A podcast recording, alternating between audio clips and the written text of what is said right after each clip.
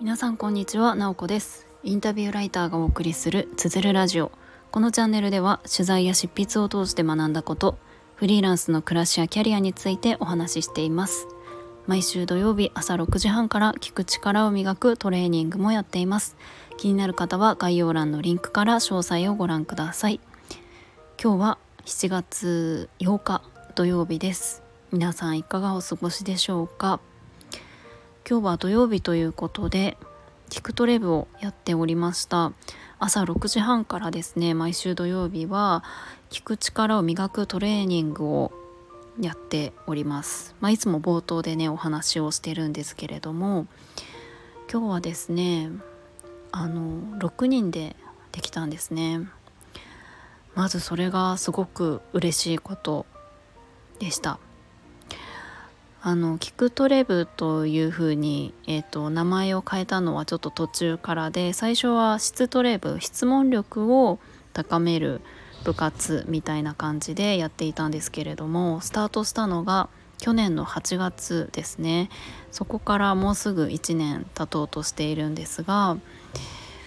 えー、ノートのメンバーシップという形でスタートをしたのでもちろんスタートした当初はメンバー0人。です。で、えー、まあ、少しずつメンバーがありがたいことに増えていって、えー、今日は今までで一番多い6人でトレーニングをすることができました。まあ、あのメンバーと言っても毎回必ず毎週入ってくださいというものではなくって、えーと入れるタイミングというか都合がいい時に入ってくださいっていうふうにはしているのでまああのメンバーの人数よりも全然あのトレーニングをする時間あのトレーニングをするあの時間は人数は少なかったりするんですね。でまあ、ただあのもちろん今もその時によって人数は違うしえー、全然その6人だからよくて1人だからよくないっていうわけではもちろんなくって2人だったら2人ですごくあの濃い時間を過ごすことができるんですけれどもやっぱりその参加者が多いことでそれぞれのあのバックグラウンドとかそれぞれのその聞くに関する見方とか考え方があるのでそれをシェアし合えることでよりみんながあの深く学ぶことができたりとかいろんな人と聞いたり話したりする体験をするっていうのがすごくいいなと思ってあなんかこう、まあ、まだ1年経ってないですけれどもねこう続けていくっていうことってすごく大事だなと感じました。まあ、最初はですねなので0人スタートなのでありがたいことにすぐに1人入ってくださった方がおられたんですけれどもやっぱり、えー、そんなにね一気にじゃあ5人10人増えていくかって言ったら全然そんなことはないので。えーと、メンバーがちょっとずつ増えていく中でもこう毎週私は6時半に Zoom を開いてもこうなんか1人1人待つみたいな感じのことも全然あったんですよね。うん、で、まあ、もちろんそれはそれで朝の時間をなんか執筆に使ったりとか誰も来ないなっていう時はやったりしてたんですけれども、うん、なんかそうやってあのそういう時期を超えてちょっとずつこうなんかあの聞く力を磨きたいなっていう方に届いていくこともやっぱり続けていくことで届いていくこともあるのでそれもすごくあの嬉しいなと思っています。はいまあそんなところで今日はあのそうなんか冒頭の何ですかね話がめちゃくちゃ長くなっちゃったんですけれども今日はですね教員時代の自分に伝えたいことっていうテーマで話をしたいなと思っております。えー、実は私はもともと教員をやっていました中高一貫校で、えー、5年間やっていたんですけれどもちょうどそうですね20代前半から半ばくらいの時にやっておりましたでまあいろいろその後はあのいろんな仕事を経て今あのフリーランスのライターをしてるんですけれども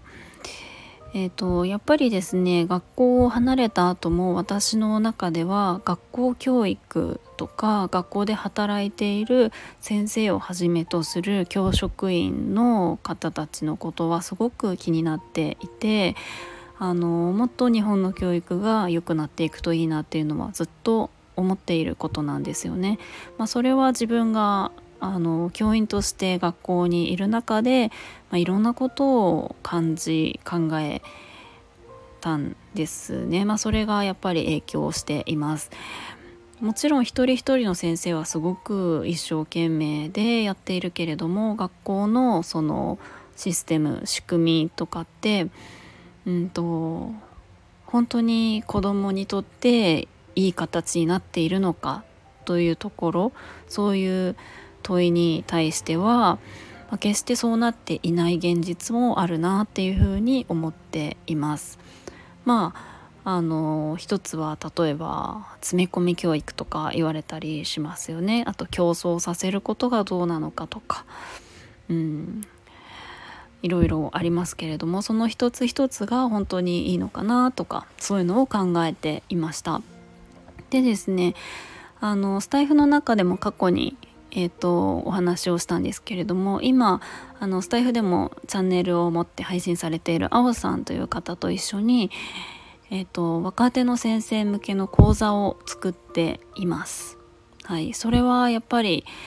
あの、まあ、私自身がすごく自分が教員だった時にすごく悩んでいたこととかあこういうのがあったらよかったなって思うことを形にしたいなと思って作っているんですね。まあ、青さんも青さんでそのこの講座をやりたいっていう思いがあってそれを2人でシェアし合ってどういう形にしていきたいかっていうのを、えーと、話し合っています。講座自体はね今年の秋からスタートしたいなと思っています。でそうその講座を考える中でやっぱりうんとなんか自分過去の教員をしていた時の自分のことを思い出すんですよね。あの時の自分は何を求めていたのかなっていうのを考えていて、まあ、当時、まあ、25歳ぐらいの私はですね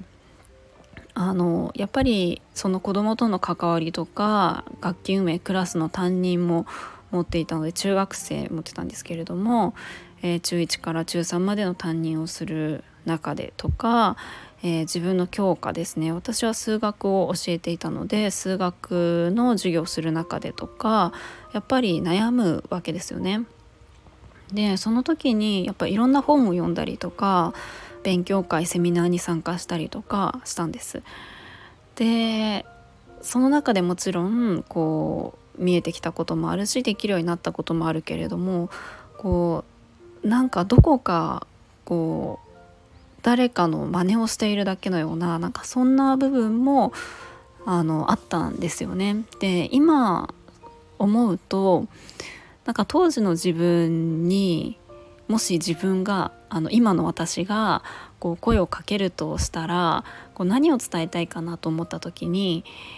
あの問いかけたいなっていうふうに思ったんですよね。なんかやっぱりそのもちろん周りの先生たちもすごくいい先生だしいろんなアドバイスをくれたのはプラスだったんですけれどもやっぱりあの若い時の自分自身も答えを求めていた部分ってあったしこれってどうするんだろうあこうするのかってやってやってみてあれ？なんか